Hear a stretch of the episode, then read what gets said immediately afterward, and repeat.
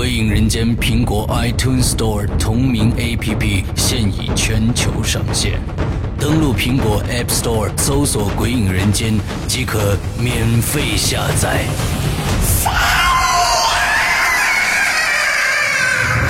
《鬼影人间》第一季、第二季节目加载最受期待鬼火集，连同封印机密档案三大节目板块，等你揭开神秘面纱。鬼影丛生，魅火舞动，《鬼影人间》苹果 APP 带你感受身临其境的恐惧异度空间。呵呵，你敢来吗？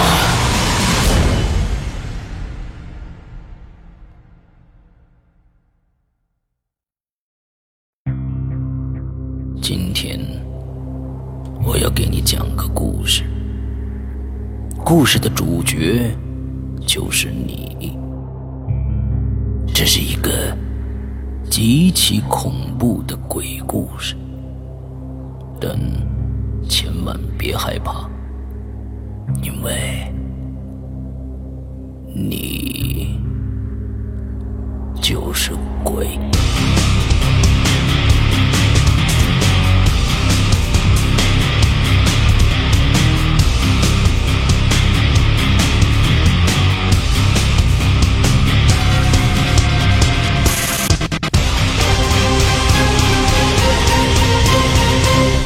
你现在收听到的是《鬼影在人间》。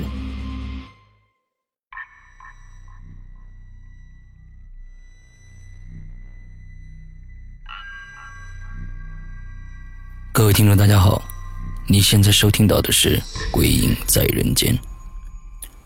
从上周开始呢，《鬼影人间》的节目时间表有了变更，周一是影留言，周三是隔周的《鬼影在人间》和《鬼影重重》，周五呢是《鬼影人间》第二季的正档节目，大家可以按照以上的时间表来收听节目。今天的《鬼影在人间》依然给大家带来了三个鬼友们录制的故事。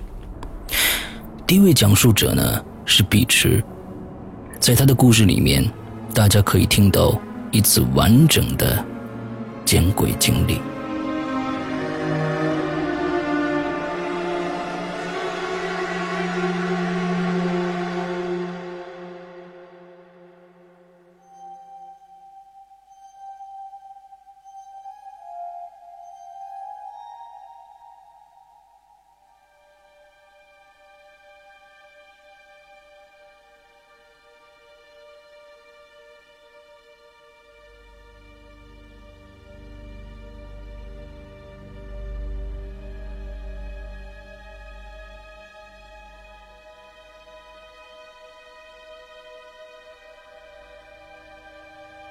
听《鬼影人间》已经很久了，但是从来都没有留过言跟主持人互动。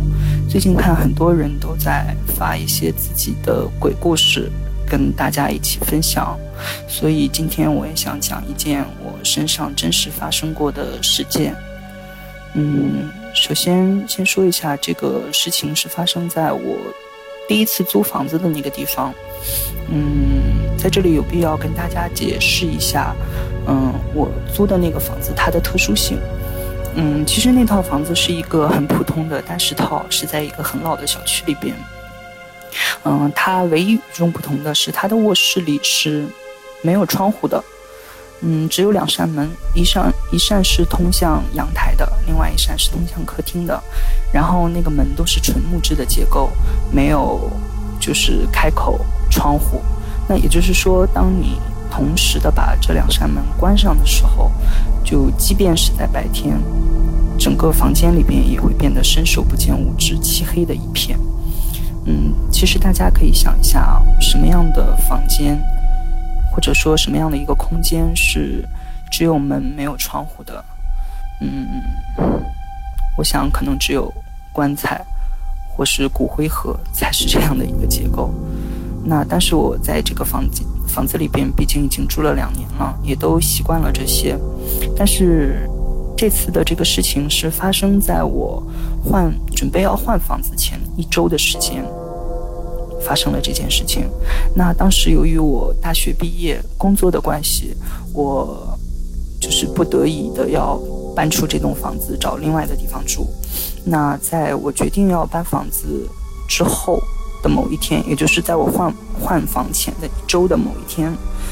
嗯，有一天晚上，我就是莫名其妙的就对着空气讲说，嗯，我知道这个房子里存在一些比较灵异的东西，那如果你们真的存在的话，你们今晚可以出来，就是 和我见个面，或是怎样的，就是当做一个告别吧。那我讲完这个话的时候，因为我是自己一个人住啊，讲完这个话的时候，就是还觉得自己很蠢，很好笑。嗯，可是因为之前也是遇到过一些所谓鬼压床的事件，嗯，所以我就是我我不是一个太害怕鬼的人，所以我就是希望能够在走之前和他们再有一次小互动。那当然讲完这句话也没有过分的去在意，我就继续忙我的事情，嗯，其实就是玩玩电脑啊，玩玩手机什么的。那我记得我当时讲这句话的时候，应该是。七八点钟吧，晚上七八点钟的时候，那后来事情发生是发生在应该有十一点左右的时间，因为我本人的习惯是比较晚睡，所以一般十一点左右的时候我并不会太困。我还记得我那个时候是趴在床上背朝天花板在玩手机，嗯，当时就是突然之间觉得。身后有一只手，然后力道很大，钳住了我的脖子，然后把我往下压，就是往那个床的方向压。嗯，当时紧跟着这种感觉之后，就是一阵晕眩，整个就是眼睛就是像冒金星一样的，但是那个手就是始终没有放开我的脖子，一直在压着我，他也没有，他掐住我的脖子，并没有摇晃，就只是一味的往下压。那当时我就想说，一定要就是转身看看到底是发生了什么事情。可是被压的那个时候啊，人其实不太能动的。可是我就发现我我的头竟然可以转动，于是我就很艰难很艰难的把那个头转向了右侧，看我的右侧。结果呢，我就看到了在我床的在我身边的那个床的位置，有一只手撑在床上，一只很。很厚实的大手，应该是一一只男人的手，然后他穿的是那种，呃，因为我能看到袖子，他穿的是那种正装的黑色衬衫。那我当时就能够感觉到的是，我身上的这个不知道是什么的东西，他是用一只手压着我的脖子，另外一只手就撑在那个床面上的。然后我当时是既恐慌，然后。其实心情很复杂，但是我还是想要看清到底是什么样的一个东西。于是我就继续的转头，转头，就是慢慢的看到了，顺着那个胳膊往上看，结果呢，那个胳膊它一点点向上的时候，就慢慢的越来越模糊，越来越模糊。当我能够看到几乎能够看到我后背的一个情况的时候，我发现我的身后。的半空中悬着一团黑色的气体，我当时也不知道是什么。然后就是在我看到这个气体的时候，这团雾气的时候，我就突然之间又感觉到那只手用力的压了我一下，然后我的头就是又又转回到了面对着那个床面。那这个时候我就是一用力气，一个挣扎就弹跳起来，就坐到了那个是坐到就是跪到了那个床上。之后，就是我就可以动了嘛。再回头的时候，就看到房间里什么都没有，很安静，很安静。那天晚上，我记得我是开着灯，一夜都没有睡。那其实故事到这里边已经结束了。我到现在都不知道，在我身后的那个东西到底是什么。是这是我人生唯一。应该说是到现在唯一一次很实际的看到了所谓鬼的这个东西，虽然只有一只手。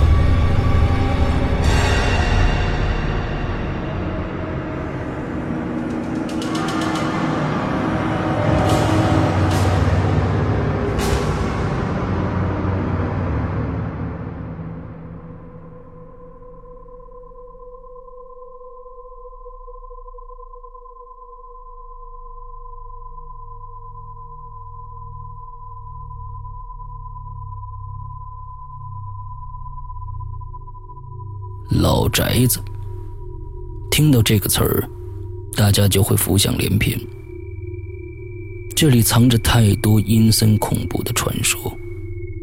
不过在农村，还是在城市，只要跟老宅子挂钩的，就一定会有些灵魂的传说。下面的讲述者要为我们大家讲述一个老宅子里面近乎于穿越的鬼故事。让我们欢迎。EDC。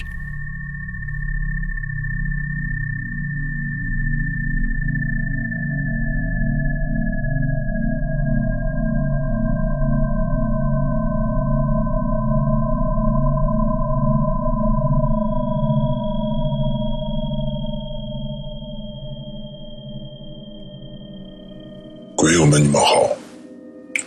接下来由我 EDC 为大家讲述。自己经历过的故事。我七岁的那年，母亲经常出门做买卖，把我一个人留在外婆家。外婆家的院子其实不是很大，但是有很多岔口，有通往工具房的木屋。那个屋子，一开门迎面看到的就是一个机床，上面立着一个沾满红锈的旋转锯齿。以我当时的年龄。刚好能完全躺在上面。这个屋子平时是被铁链子锁上的，还有一个岔口是通往后院露天厕所的。这个岔口走到厕所需要围着房子走上一段约二十米的小路，而这段小路却又出奇的窄，一侧是房体的墙壁。而另一侧，是堆着满满的柴火，像一排排塞满古代书籍的书架一样，把这段路遮掩的看不见天日。每次通过这条路的时候，总感觉到要穿到另一个世界里。尤其是像这样炎热的夏天，晚上八点多，天色阴暗的，这里仿佛有一种雾蒙蒙的。感觉有一次，也是这个时候，我上完厕所，站起身，看到贴着墙壁上的顶端都是玻璃碴子。老爷告诉过我，这可能是防止贼翻墙而入。于是好奇的我登上去，朝外看了看。这一看，让我目瞪口呆。我居然看到隔壁家大爷家的院子。要知道，大爷家和老爷家虽是在一个村子，但至少要走一个白天的崎岖山道才能走到。但映入眼帘的却是活生生的景象。院子里拴着那条大黑狗，瞪着泛着绿火的眼睛，像一尊塑像，一动不动的盯着我。而就在我脚底发软的前几秒钟，我又突然看到大爷家的窗户上拖出了两个手印，而且当这两个手印渐渐消失后，按着他的窗户上。又出现了手印，一直向房门的那一侧，消失，又出现，消失，又出现了移动，直到房门“咔”的一声打开，我看到大娘的脸从黑暗的房门里缓缓的露出了一半。低着头，却抬着眼，笑眯眯的看着我。与此同时，我听到脚下厕所深不见底的屎坑里，不停的向上翻滚着泡。要知道，大爷大娘早在我五岁的时候，就因一场火灾全部湮灭在房子里了。我栽在地上。尿了一裤子，跑了回去。当我穿过那阴森森的过道，跑到院子里的时候，突然，我听到了挂着大锁的工具房里传来机床轰轰的电锯声，像是把一个小孩放到床上锯掉一样。此时，工具房的窗户也突然应和着我的猜测一样，溅出了一个个血道子。院子里有一个十平方米的大地窖，此时也不知道什么时候，盖子完全的打开了，黑乎乎的窖口像一张怪物的大口向我张开，窖里的凉气又像刀一样刺进了我的肌肤，我没命似的跑回了屋子里，从此高烧了三天，而在这三天里，我仿佛看到大爷大娘。仍时隐时现出现我面前，没笑着。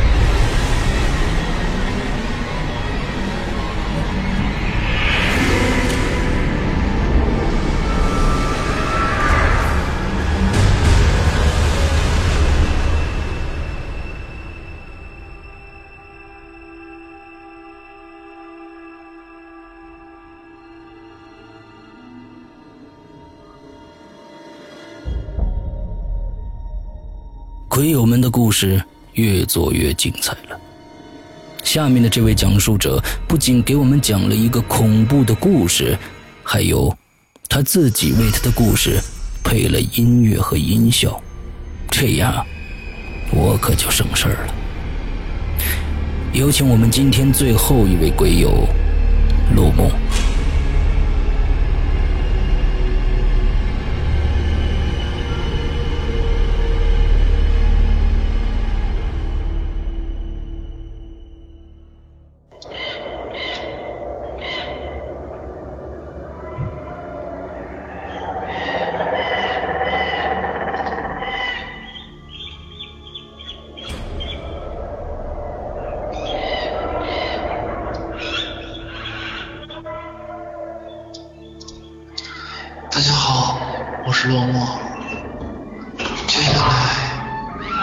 讲述的是我亲身经历的真实的故事。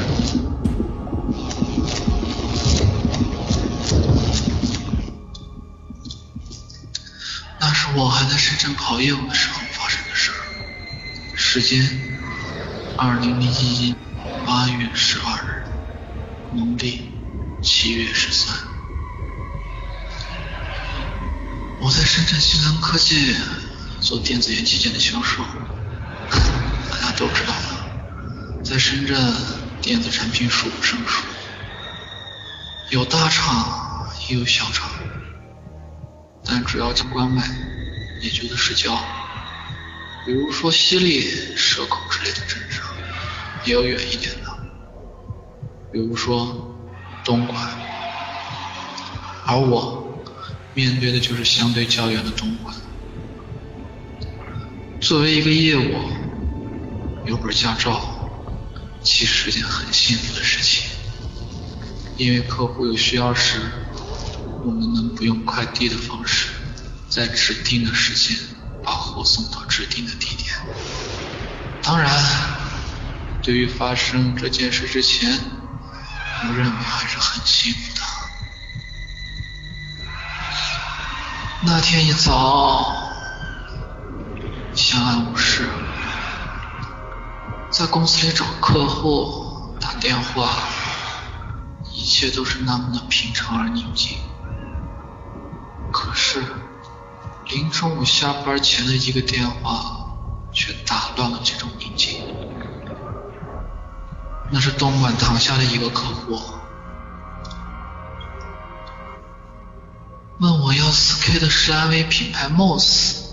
四 K，多可怜的一个数字，但对于我这样需要冲业务的人而言，也是一个很诱惑的数字，确实很诱惑，就像老烟鬼在手里没烟，却看到地上吊着一根很烂的烟一般。让我欲罢不能。客户要的很急，必须中午出货，下午六点前送到。我只好放弃中午吃饭时间，做报价，做货物资料，填出货单，备货，最后申请车辆。杂七杂八的做完，看一下表，已是下午两点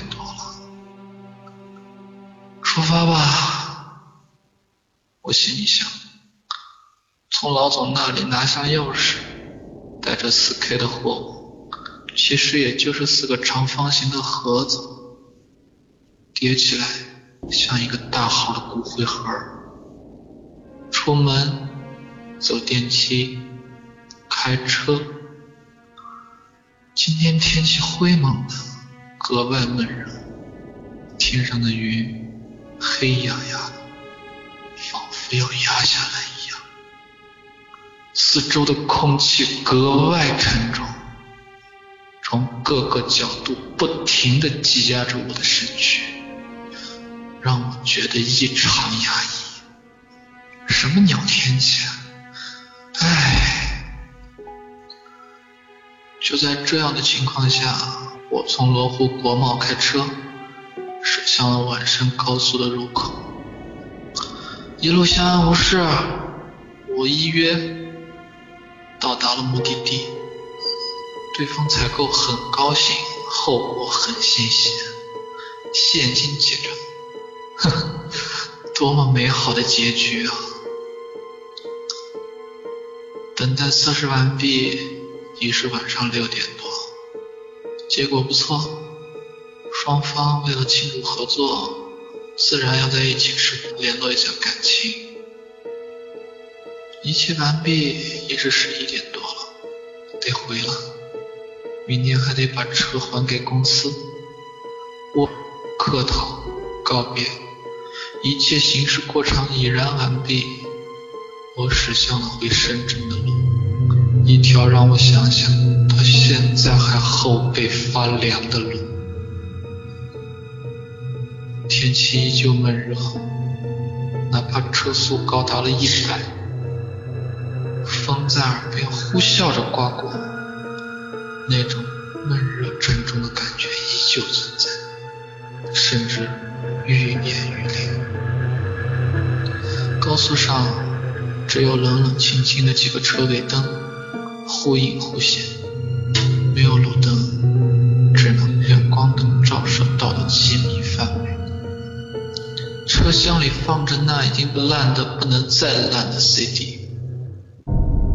突然，我面前出现了一段红色的车尾灯。我记得刚才没有看到车前的车尾灯啊，那尾灯红红的。就像是一双血红的眼睛盯着我，死。仔细看了看，看不到车牌它在我远光灯的射程之外。我不停的变着车光，还是看不见，甚至连车标都看不到。我踩油门。试着靠近他，可是我感觉我跟他的距离没有一丝变。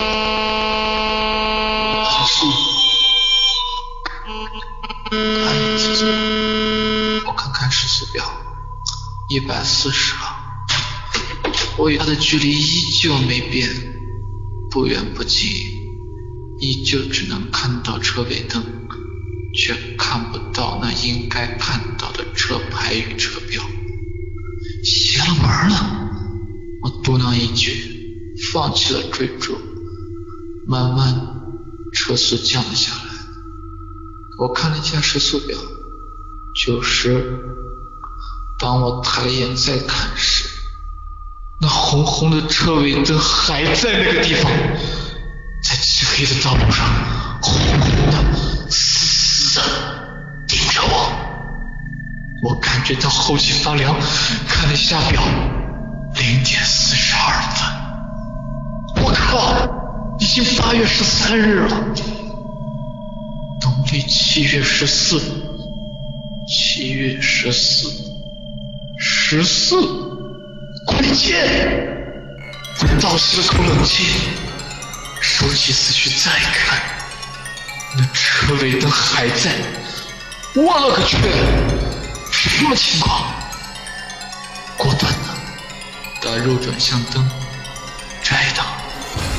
减速，慢慢的、慢慢的停靠在路边，停稳车辆，再看前方，那车尾灯还在，他也停车。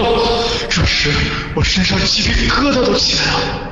我关紧窗户，锁上车门，在车里，我死死盯着那对红红的车尾灯，同时，他也在死死的盯着我。我吓得把音响开得很大，试图让歌声带走我的思绪。车的空气闷热极了，闷得让人喘不过气。我打着发动机，打开空调，开启换气按钮。五分钟，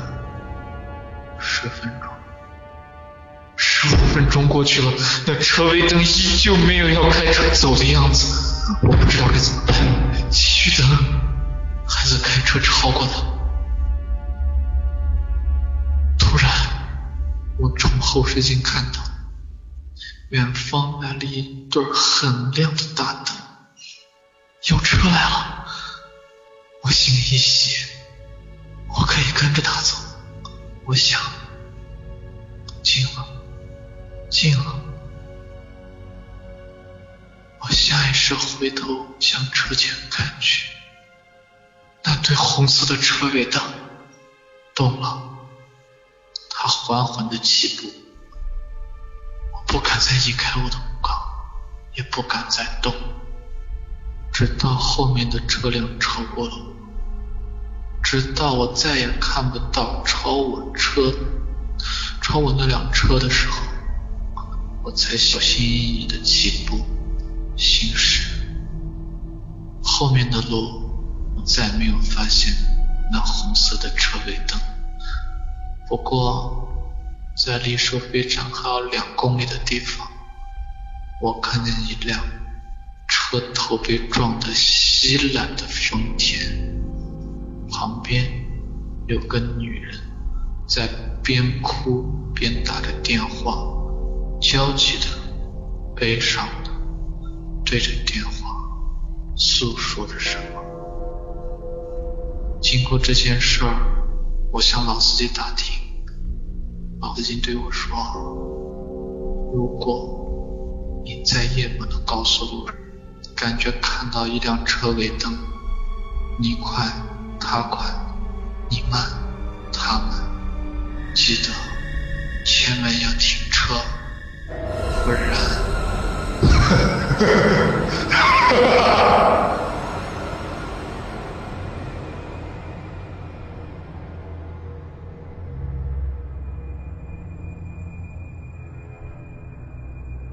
今晚所有的故事到这里就全部结束了。希望听到鬼友们更多的来稿，你们的参与就是我们的动力，有你们的参与，才会让这档节目继续做下去。有故事的鬼友，请将你们录制的音频文件发送到我的邮箱：sy 二零幺幺 at 幺二六点 com。我和伊犁等着你们那些吓破胆的故事。